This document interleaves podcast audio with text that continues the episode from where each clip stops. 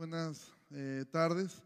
Em, siempre es un privilegio el poder compartir la palabra de Dios, aunque evidentemente, como lo he dicho en otras ocasiones, no es realmente eh, lindo hacerlo de esta forma. Ya estamos, esperemos en Dios, unas semanas de, de poder estar juntos, esperemos en Dios que así sea.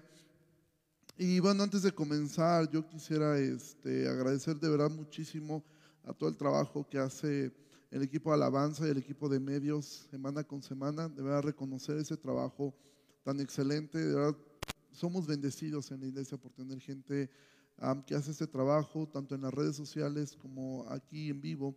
Y el tiempo de alabanza, de verdad, yo pido que estemos orando por ellos, por cada uno de los que están integrando todo este equipo, aunque algunos quizá no, no se miren de forma este, en, la, pantalla, pero es un trabajo realmente en equipo y de verdad muchísimas, muchísimas gracias a todos ustedes. Em, bueno, estamos probablemente em, a unas semanas de regresar a lo que el gobierno ha llamado una nueva normalidad, aunque existe la posibilidad de que tarde un poco más de lo previsto. Y bueno, desde que comenzó la cuarentena nosotros hemos estado estudiando el Antiguo Testamento. Ha sido de forma intencional esto. Comenzamos con el libro de lamentaciones, estudiamos Esther, estudiamos cómo los judíos fueron advertidos por Jeremías, por Habacuc, por Oseas, acerca de lo que venía y vimos cómo es que ellos vivieron el exilio en Esther, en Daniel y en Abdías, vimos cómo el orgullo fue lo que hundió a Edom y también lo mismo eh, hundió a Israel. Hoy vamos a comenzar una serie de cuatro mensajes basados en los libros de Esdras, de, de Nehemías, de, de, de Ageo y de Malaquías.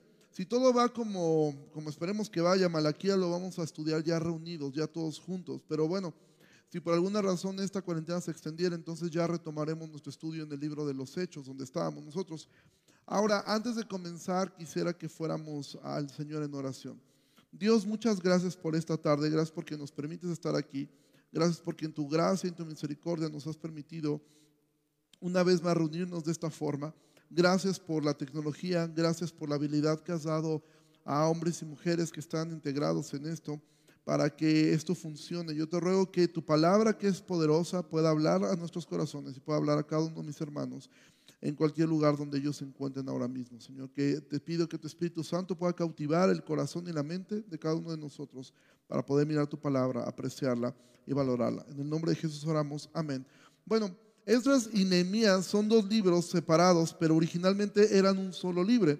Eran un solo libro. Y a la par del desarrollo de esta historia están eh, envueltos muchos de los personajes que hemos estudiado. ¿sí? En este libro vamos a ver que Jeremías es mencionado, Daniel eh, está en este, en este lapso de tiempo, Esther fue reina en el tiempo en el que Esdras aparece en escena. Y esto que vamos a ver hoy es como si te gusta este tipo de películas, estos crossover donde todo se junta, donde todos los personajes convergen, bueno, más o menos eso es el libro de, este, el libro de, Esdras y de Nehemías. De alguna manera es, es ver involucrados a todos los personajes que hemos estado estudiando a lo largo de estas semanas, porque Dios estuvo obrando de muchas formas con muchas personas en muchos lugares mientras el pueblo estaba cautivo en Babilonia. Mira, esto es lo que ocurre siempre. Dios está obrando mil cosas en nuestras vidas y a veces nosotros solamente somos conscientes de un par de ellas. Hoy vamos a mirar los primeros seis capítulos de Esdras a una manera de introducción, pero vamos a mirar sobre todo el libro de Ageo, que está dentro de la historia de, estos capítulos. Em, y mira, todos alguna vez hemos fracasado. Todos alguna vez hemos experimentado el fracaso. Quien no ha hay una frase que dice que quien no ha fracasado nunca es porque jamás ha intentado algo. Los grandes hombres de Dios experimentaron fracasos en su vida. Eh, lo que Esdras y Ageo nos van a enseñar el día de hoy es que siempre hay esperanza. Hoy escuchábamos em, eh, por boca de nuestro, de nuestro hermano Rodrigo em, cómo Dios es fiel. Y eso es de lo que trata este mensaje, acerca de esta fidelidad de Dios. Nosotros debemos trabajar con fe, con la certeza en lo que esperamos, con una convicción de lo que aún nuestros ojos no pueden ver. Hoy vamos a exaltar el atributo de la fidelidad de Dios. Hoy vamos a mirar cómo Dios es fiel y siempre nos anima a no claudicar. Aun cuando las cosas parecen perdidas, Dios sigue siendo fiel. ¿sí? de manera personal tengo que decir que armando este bosquejo, ya ayer después de todo lo que en la semana voy estudiando, ya hacer el bosquejo. Ayer mientras hacía el bosquejo, de verdad, muchas veces tuve que parar a, orar y a llorar, porque de verdad creo que esto, eh, este mensaje es de todos los que hemos expuesto estos días, es quizá el que más ha traído aliento a mi vida. Em, y porque Dios sabe lo mucho que yo necesitaba escuchar también esto. Entonces, quiero que vayas al libro de Esdras, al capítulo 1, y vamos a comenzar allí. Esdras 1 dice así, en el primer año de Ciro, rey de Persia, no recordarás a Ciro, Ciro es mencionado en Daniel, para que se cumpliese la palabra del Señor por boca de Jeremías, despertó el Señor el espíritu de Ciro, rey de Persia, el cual hizo pregonar de palabra y también por escrito todo su reino, diciendo, así ha dicho Ciro, rey de Persia, el Señor, el Dios de los cielos, me ha dado todos los reinos de la tierra y me ha mandado que le edifique casa aquí en Jerusalén, que está en Judá. Mira, ¿te recuerdas el libro de Daniel? Daniel comienza diciendo que fue Dios quien entregó a, Judá en manos, de, de Nabucodonosor. Y ahora Jeremías había profetizado que después de 70 años ellos iban a regresar. Y mira lo que dice el profeta Isaías respecto a este rey, respecto a Ciro. Y en Isaías 44 dice así, que dice de Ciro, es mi pastor y cumplirá todo lo que yo quiero. Al decir a Jerusalén, serás edificada y al templo serás fundado. Ahora, aquí es donde empiezan a aparecer los personajes. Daniel servía en el gobierno de Ciro. Y según el historiador Josefo, él relata que Daniel le leyó la profecía de Isaías a Ciro, quien como respuesta a esto, él creyó lo que Isaías había profetizado acerca de él y como respuesta hizo esta proclamación que acabamos de leer. Mira, la palabra de Dios siempre ha traído un despertar en el corazón del hombre. Aquí leemos algo que constantemente vamos a ver hoy. Despertó, despertó, despertó e, el espíritu de Ciro, rey de Persia. Y hoy vamos a ver cómo Dios obra en este despertar en medio de su fidelidad. Entonces leemos versículo 5, dice, entonces se levantaron los jefes de las casas paternas de Judá y de Benjamín, y los sacerdotes y levitas, y todos aquellos cuyo espíritu despertó Dios para subir a edificar la casa del Señor, la cual está en Jerusalén. Mira, aquí comienza el retorno del exilio. Después de los 70 años de cautiverio estaban llegando a su fin. Y Dios no solo despertó a Ciro, sino al pueblo mismo. Mira, Dios está en control de toda situación. Dios es el que dice cuándo comienza algo y Dios es el que dice cuándo termina algo. Y Dios no tiene límites. Y este capítulo, el, el capítulo 2 nos va a narrar con exactitud cómo muchos volvieron a Jerusalén guiados por un personaje llamado Zorobabel, quien era descendiente del linaje de David, heredero al trono pero ahora guiará a su pueblo de regreso a Jerusalén. Y entonces vamos a mirar este personaje, Zorobabel, y cómo ocurre esto. Y el capítulo 2 nos narra cómo se comienzan a organizar por familias.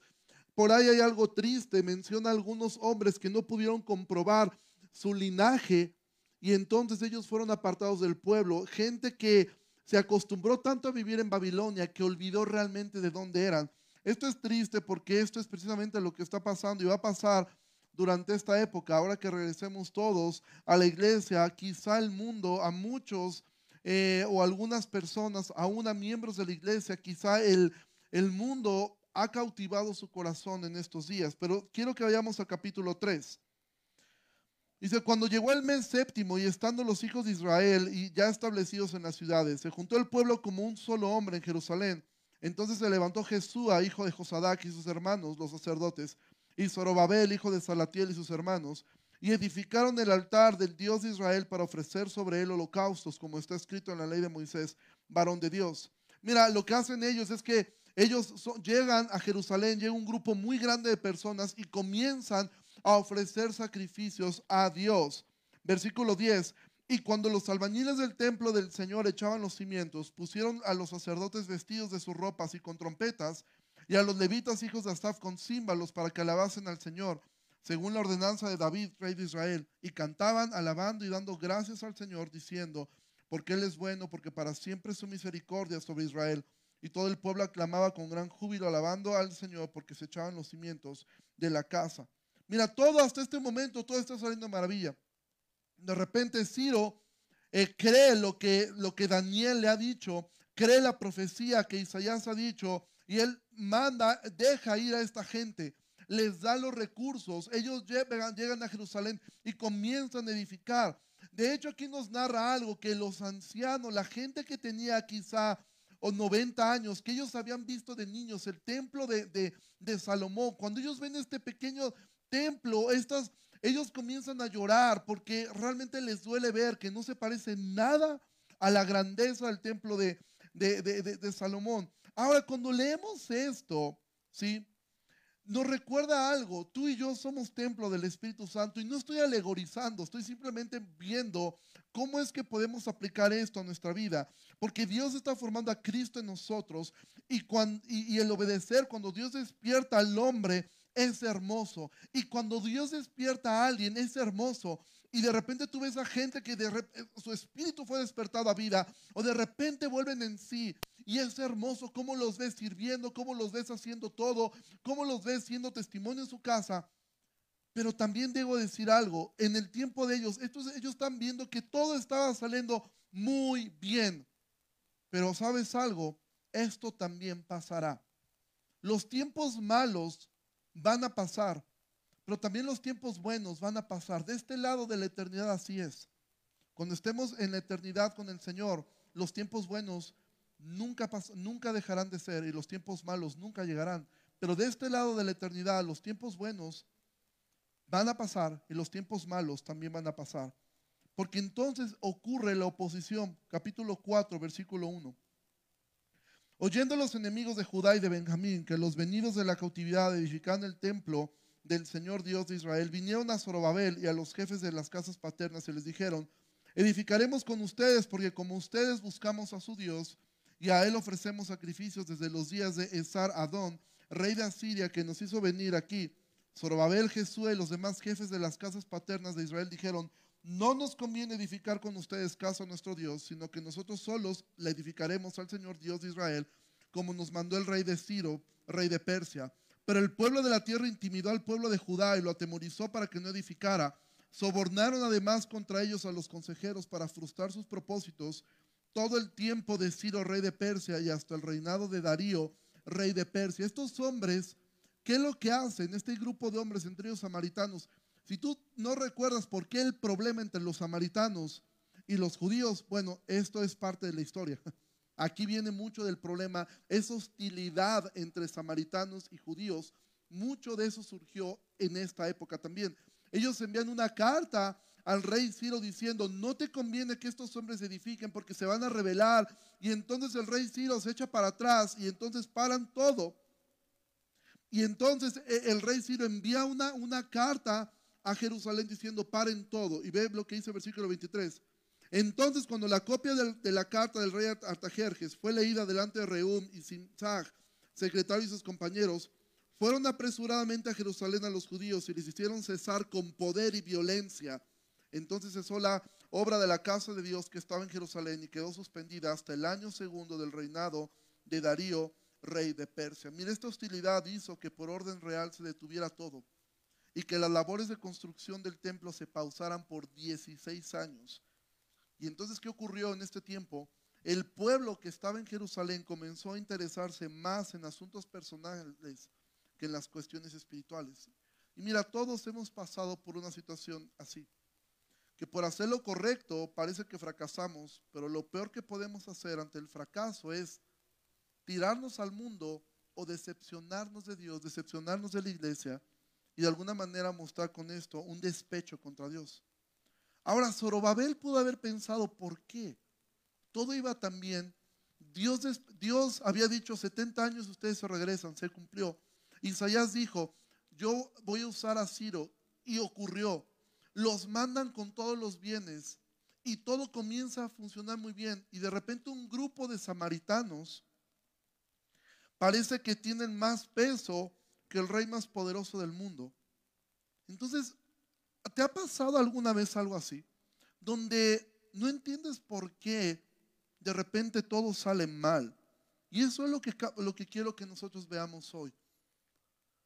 ¿Qué hacemos cuando fracasamos? ¿Qué hacemos cuando tenemos reveses en la vida? ¿Qué hacemos cuando dices, yo creí que esto venía de Dios, yo pensé que esto era de Dios y parece que Dios dice, no.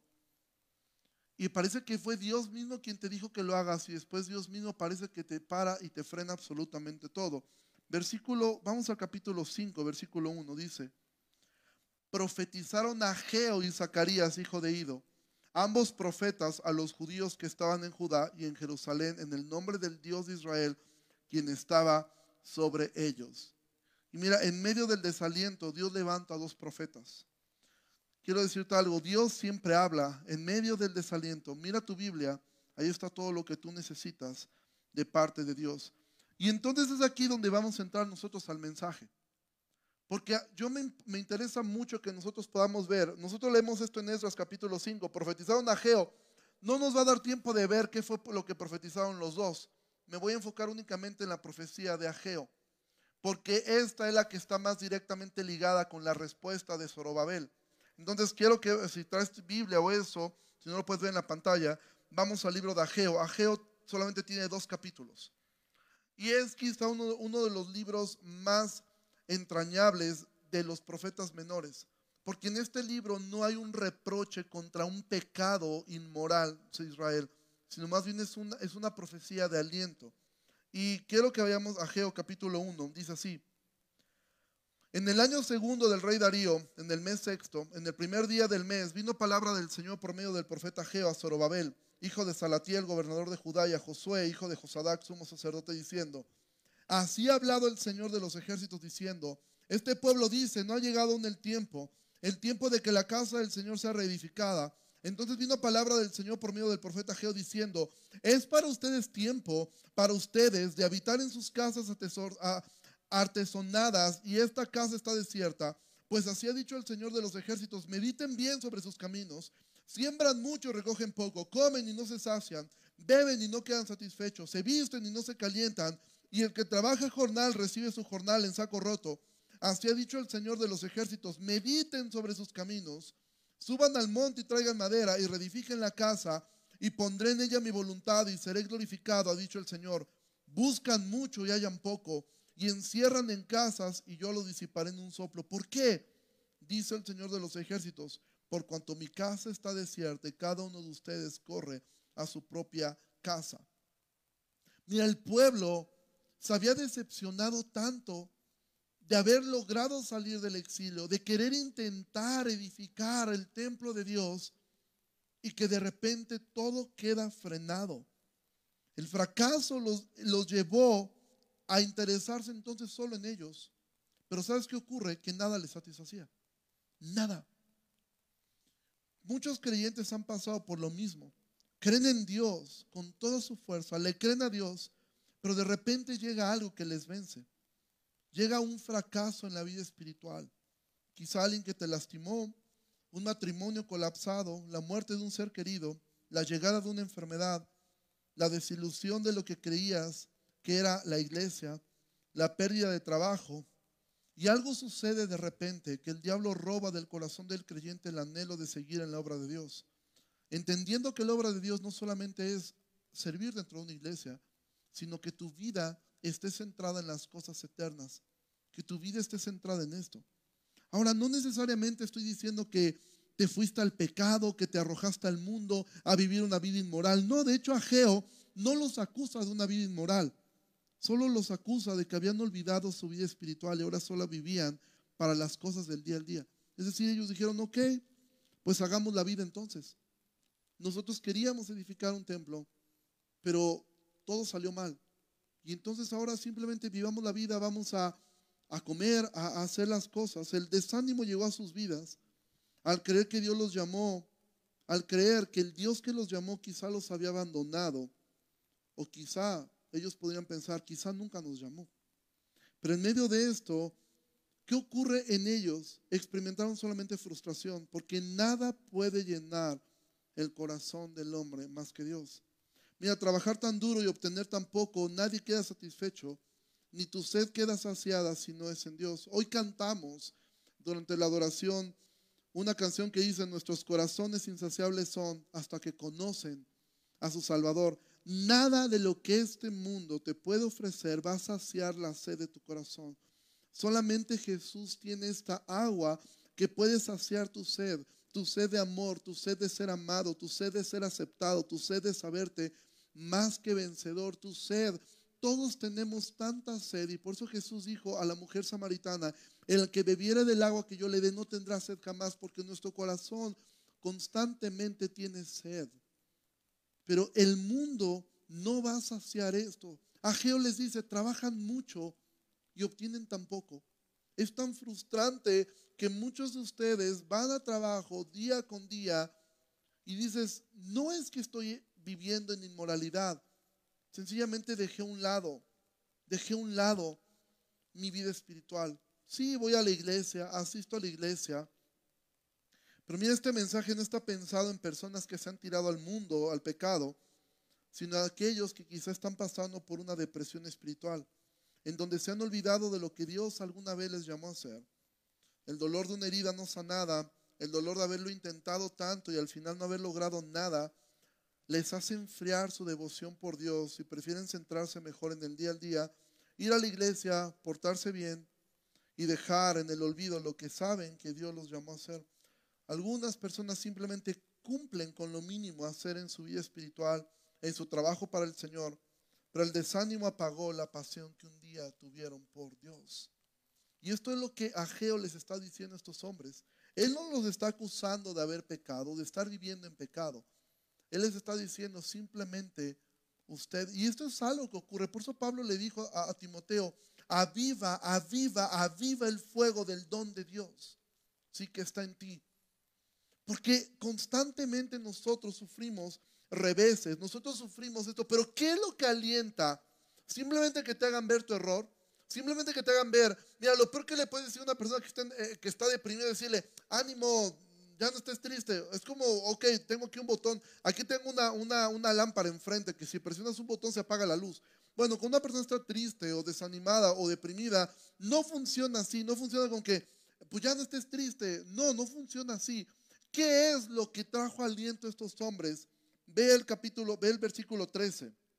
Entonces Ageo, enviado del Señor, habló por mandato del Señor al pueblo diciendo, yo estoy con ustedes, dice el Señor. Y despertó nuevamente esta palabra. Recuerda, Dios despertó a Ciro, Dios despertó al pueblo para que se fuera. Y ahora dice, y despertó el Señor el espíritu de Zorobabel, hijo de Salatiel, gobernador de Judá, y el espíritu de Josué, hijo de Josadac, sumo sacerdote, y el espíritu de todo el resto del pueblo, y vinieron y trabajaron en la casa del Señor de los ejércitos, su Dios. ¿Qué fue lo que trajo ánimo a Zorobabel y al pueblo? ¿Qué fue lo que hizo volverlos a despertar? No hubo una promesa de destruir a sus enemigos. Date cuenta, Ageo no dijo, yo voy a destruir a sus enemigos, dice el Señor, y yo les voy a... No, simplemente dice, nada los está llenando. Nada va a llenar el hueco en sus vidas. Nada lo va a hacer. Solamente hubo una promesa. Aquí leemos en Ageo. ¿Cuál es? Yo estoy con ustedes, dice el Señor. Y mira, mes y medio después de este mensaje llega otro mensaje. Porque parece que este mensaje no fue suficiente para completar esto. Los animó. Pero un mes y medio después dice, capítulo 2, versículo 4. Pues ahora Zorobabel, esfuérzate, dice el Señor, esfuérzate también, Josué, hijo de Josadac, sumo sacerdote, y cobra ánimo, pueblo todo de la tierra, dice el Señor, y trabajen porque yo estoy con ustedes, dice el Señor de los ejércitos, según el pacto que hice con ustedes cuando salieron de Egipto. Así mi espíritu estará en medio de ustedes. No teman, porque así dice el Señor de los ejércitos, de aquí a poco yo haré temblar los cielos y la tierra, el mar y la tierra seca, y haré temblar a todas las naciones, y vendrá el deseado de las naciones, y llenaré de gloria esta casa, dicho el, dicho el Señor de los ejércitos, Mía es la plata, mío es el oro, dice el Señor de los ejércitos. La gloria postrera de esta casa será mayor que la primera, dicho el Señor de los ejércitos, y daré paz en este lugar, dice el Señor de los ejércitos. ¿Qué es lo que Ageo les dice a estos hombres? Esfuérzate, cobra ánimo, yo estoy contigo, mi espíritu está en medio tuyo, no temas, Dios tiene todos los recursos que necesitas, lo que está por delante es mejor que lo que ha pasado y te daré paz. Y esto es lo que dio ánimo a Zorobabel y al pueblo. Y lo mismo debería darnos a nosotros. Ellos esperaban al deseado de las naciones, que viniera por primera vez. Nosotros estamos esperando al deseado de las naciones, que vendrá por segunda vez. Y esto, ellos esperaban que e, el deseo de las naciones llenará de gloria ese templo. Y de hecho ocurrió. El templo que ellos edifican, eso lo vamos a ver al final de Esdras, ese templo es el mismo templo que Herodes eh, lo, hace eh, un poco, simplemente lo, lo mejora. Y sí, la gloria de Dios visitó ese templo. ¿Sabes cuándo? Cada que Jesús estuvo allí, la gloria de Dios estuvo en ese lugar. Pero nosotros esperamos al deseo de las naciones, no solo para que llene de gloria un templo, sino para que llene de gloria la tierra misma. Y entonces ocurre un cambio de actitud y ahora sí quiero que regresemos al libro de Esdras. Esdras capítulo 5, el versículo 2 dice, entonces se levantaron Zorobabel, hijo de Salatiel, y Jesús, hijo de Josadac, y comenzaron a reedificar la casa de Dios que está en Jerusalén, y con ellos los profetas de Dios que le ayudaban. En aquel tiempo vino a ellos Tatnai, gobernador del otro lado del río, y Setar Bosnai y sus compañeros, y les dijeron así, ¿quién les ha dado orden para edificar esta casa y levantar sus muros? Ellos también preguntaron, ¿cuáles son los nombres de los hombres que hacen este edificio? Mas los ojos de Dios están sobre los ancianos. Ok, perdón, creo que tuvimos ahí una, pequeña falla técnica. Eh, entonces, estábamos viendo, nuevamente hay un, eh, estos hombres vuelven a ser amedrentados por las mismas personas, por este mismo grupo de samaritanos. Ellos llega a la misma prueba 16 años después, pero esta vez ellos no se detuvieron. Esta vez ellos tenían una palabra de Dios. Ahora tú te puedes imaginar por un momento el temor que estos hombres sintieron. ¿Sí? Que el temor que Zorobabel sintió de repente volver a ver la misma situación que había ocurrido 16 años antes. Exactamente lo mismo estos hombres intentando amedrentarlos. Mira, Dios te pondrá nuevamente frente a esos obstáculos que una vez te vencieron, pero esta vez los vas a enfrentar con una fe renovada. La vida siempre te pondrá, te dará obstáculos, el diablo siempre será tu enemigo y tu carne no te va a ayudar en nada. Pero en medio de eso tú sabes que Él está contigo. Ahora, ¿qué ocurre entonces? Vamos al capítulo 6. Porque estos hombres eh, mandan una carta al rey Darío y vuelven a hacer exactamente lo mismo. Ellos intentan amedrentar a estos hombres y envían una carta, pero esta vez Dios ya estaba nuevamente, nunca había perdido el control, pero esta vez Dios ya había dado una palabra hacia ellos nuevamente. Y entonces, versículo 6 del capítulo 6 dice, esta es la respuesta de Darío. Ahora pues, Tatnai, gobernador del otro lado del río, Setar Bosnai y sus compañeros los gobernadores que están al otro lado del río, aléjense de ahí, dejen que se haga la obra de esa casa de Dios, que el gobernador de los judíos y sus, y sus ancianos reedifiquen esa casa de Dios en su lugar.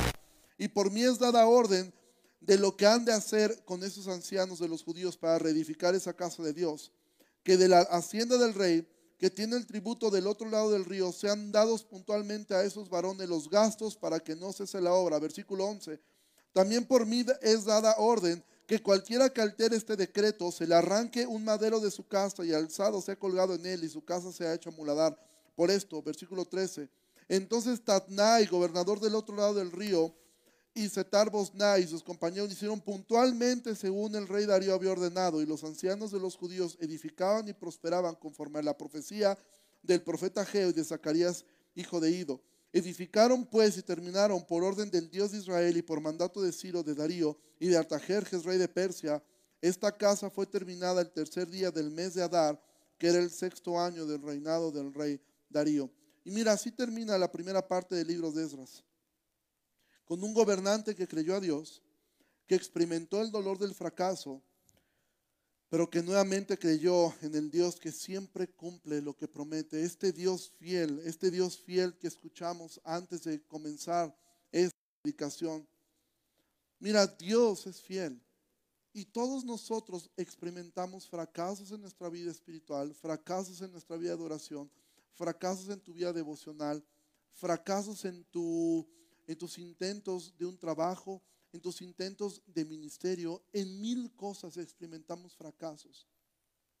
Y muchas veces Dios permite esos fracasos para seguir moldeando a Cristo. Muchas veces Dios está permitiendo esto, que tú fracases, que tú sientas dolor, que tú sientas el peso del rechazo muchas veces. ¿Para qué? Para que Dios siga formando. Porque mira, algo que Zorobabel no sabía es que en medio de todos estos años, ¿sí? Cuando estamos hablando en el capítulo 6, ahora, ¿Sabes qué estaba ocurriendo al otro lado? Zorobabel no sabía que en medio de esos 16 años que ellos estuvieron allí eh, parados, en el palacio había una reina joven llamada Esther, quien también fue valiente y Dios la usó para que ellos no experimentaran otro fracaso. Mira, Dios nos cuida de maneras que solamente la eternidad revelará. Tú no sabes cuántas veces tu oración o alguna acción ha librado a otros de muchas cosas, aún de la muerte. Y tampoco sabes cuántas veces tú has sido librado por la oración o la acción de otros que quizás ni siquiera conoces. Zorobabel y Esther quizás nunca se conocieron. Pero todas estas historias que hemos estado estudiando a lo largo de toda esta cuarentena, aquí convergen. Aquí se encuentran todos. Jeremías se lamentó por lo que estaba ocurriendo, pero dijo, sus misericordias no han decaído. Y él dijo, después de 70 años ustedes van a salir de ese lugar. Ellos fueron advertidos por Oseas, fueron advertidos por, por, fueron advertidos de lo que iba a ocurrir y no hicieron caso.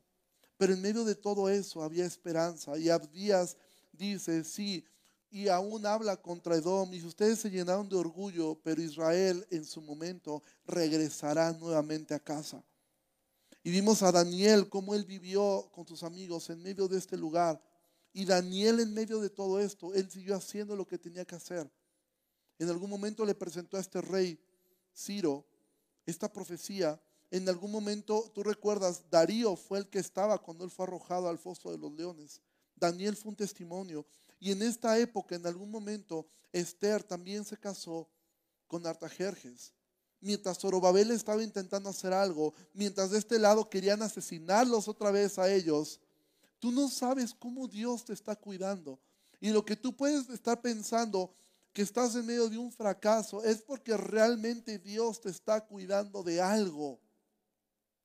Algunos historiadores, algunos comentaristas dicen que es muy probable que Dios haya permitido que Zorobabel parara todo eso para no dar un más pretexto y poder dar una razón para que Esther lo que estaba haciendo se lograra y no dijeran, es que ve cómo están edificando, hay que matarlos a todos ellos.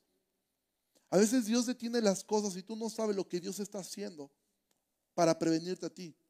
Quizás para Zorobabel fue muy duro parar 16 años, pero en medio de esos 16 años Dios estaba formando una jovencita para ser reina, la cual vamos a mirar la siguiente semana que la influencia de esta jovencita fue también lo que hizo que Esdras pudiera hacer lo que hizo. A veces nosotros no tenemos ni la más remota idea de lo que Dios está haciendo en otras partes, con otras personas, a tu favor, porque Dios te ama. Y porque si Dios permite que tú y yo experimentemos fracasos y reveses en la vida, es porque Dios está formando a Cristo. Todos nosotros hemos experimentado momentos en que queremos dejar todo de lado. Quizá no para regresar al mundo, pero sí para mesurarnos en nuestra pasión por Dios. A veces pensamos que lo que hacemos para Dios es insignificante y por ende lo dejamos de hacer y decimos, probablemente lo que yo hago lo puede hacer cualquier persona. Pero quiero que entiendas algo. Tú estás construyendo más de lo que puedes ver.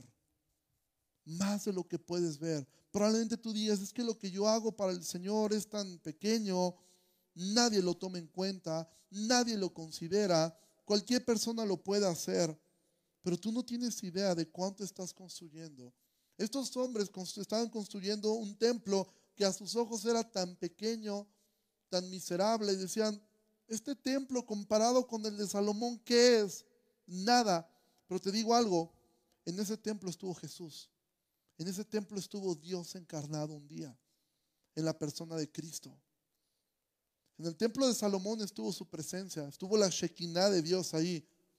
Pero en este templo austero que ellos estaban haciendo, en ese templo algún día iba a estar Jesús caminando por ese lugar.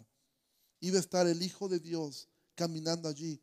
Ese templo años más tarde iba a ver cómo el velo se rasgaba en dos y daba entrada a todos hacia la presencia de Dios. Nunca creas que lo que haces tú es poco importante para Dios.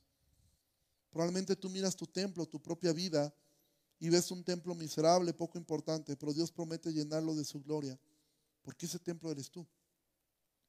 Ahora Jesús nos hace promesas tan similares a las que Ageo hizo, a las que Dios hizo a través de Ageo para Zorobabel. Jesús dijo, yo estoy con ustedes todos los días hasta el fin del mundo.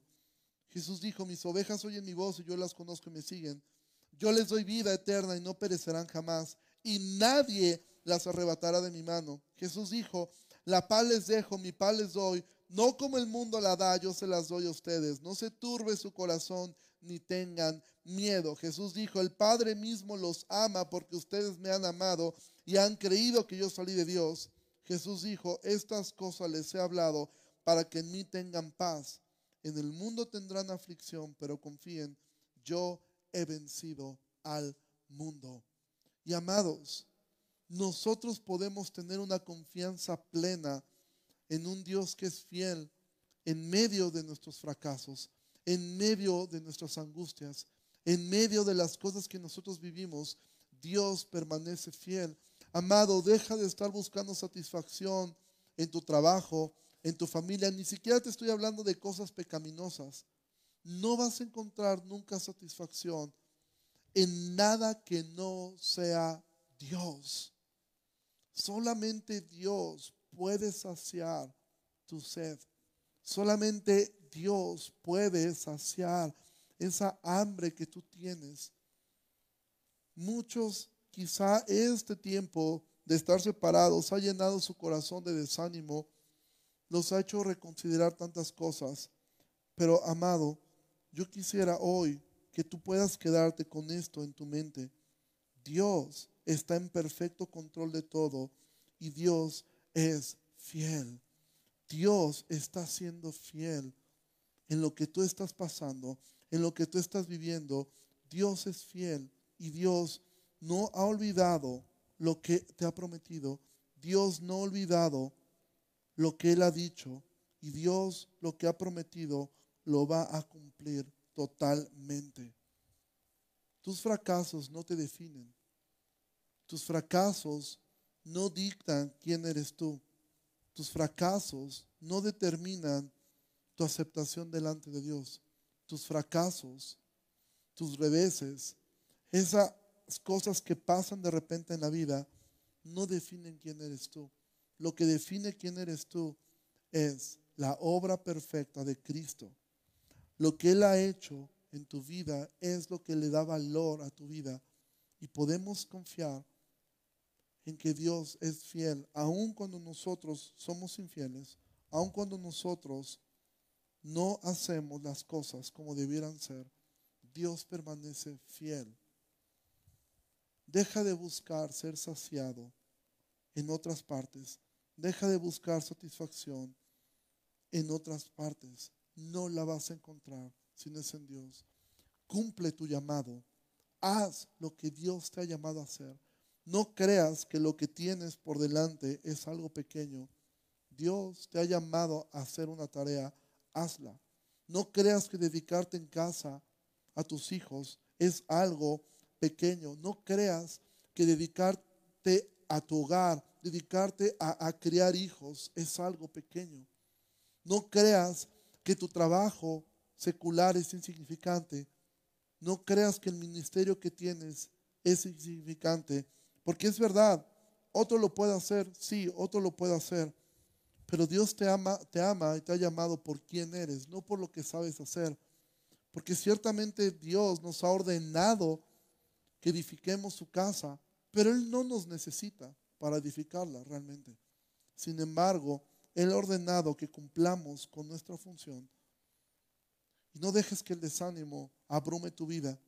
Y si es así, si tú estás experimentando una depresión espiritual por algo que ha ocurrido en tu vida personal, en tu vida ministerial, en, cualquier parte de tu corazón, toma las palabras de Ageo, tómalas para tu vida y créelas. Dios está contigo. esfuérzate, no temas, toma ánimo, toma ánimo en Él. Nehemías lo dirá de esta forma, el gozo del Señor es nuestra fuerza. Y Dios está haciendo tantas cosas a tu alrededor que tú no tienes ni idea. Zorobabel quizá nunca supo que Daniel un día le leyó la profecía a Ciro. Zorobabel quizá nunca supo que una jovencita en el, eh, eh, al otro lado estaba arriesgando su vida para salvarlos a todos ellos. Zorobabel quizá nunca supo estas cosas, pero Dios le guardó. Y de la misma forma, tú no sabes todo lo que Dios está haciendo a tu favor. Y que quizá este pequeño desierto que estás pasando sea por lo que Oseas dijo, la llevará al desierto y la hablará al corazón. Entonces, cobra ánimo, toma fuerza, no te desalientes y sigue trabajando duro para el Señor en lo que Él te ha llamado a hacer. Primero, porque Él es digno y segundo, porque ahí radica tu felicidad. Vamos a terminar orando. Señor, te agradezco muchísimo por esta noche, por esta tarde, Dios. Gracias por, por permitirnos nuevamente poder escuchar tu palabra, poder escudriñar. Gracias porque eres tan bueno. Gracias porque tu misericordia nunca se ha apartado. Tu gracia jamás se ha ido de nosotros. Y como escuchábamos hace rato, tú eres fiel. Tú eres fiel. Tú permaneces fiel en medio de nuestra infidelidad, en medio de que nosotros a veces nos desanimamos por tantas cosas. Somos tan frágiles, somos tan, tan pequeños que un virus nos puede matar. Y Señor, somos tan frágiles a veces que el desánimo puede llegar de tantas formas a Elías llegó el desánimo después de haber experimentado una victoria enorme donde literalmente fuego descendió del cielo y después él entró en una depresión tan profunda. Pablo después de estar en Atenas entró en, una, en un tiempo de tristeza en el cual tú, tú pusiste gente como Priscila y Aquila, como Timoteo y Silas, y después tú directamente le dijiste a Pablo, no tengas miedo, habla ya no te harán nada. Todos nosotros pasamos por momentos de desánimo cuando las cosas se tornan distintas a lo que nosotros nos hayamos imaginado. Pero en medio de todo eso tú sigues siendo Dios. No permitas que nuestros corazones comiencen a buscar satisfacción en otro lado. No permitas que nuestros corazones comiencen a cavar cisternas donde no hay agua. Porque qué frustrante es trabajar tanto y no sentir satisfacción, pero solamente en ti la podemos hallar. Te pido que bendiga la vida de mis hermanos que están viendo esta transmisión y los que la verán después. Gracias por tu palabra y exaltado seas tú, Señor. En el nombre precioso de Jesús oramos. Amén y amén. Pues iglesia, muchísimas gracias eh, por seguir esta transmisión. Les amamos mucho, eh, orando porque de verdad el siguiente mes, la primera semana en junio, ya podamos estar reunidos. Eh, esta semana, el día de mañana, tendremos una conversación con el pastor Ovidio Rosoto. El día martes tendremos esta conversación de escatología y en la semana probablemente tengamos una conversación más con el pastor Félix Cabrera.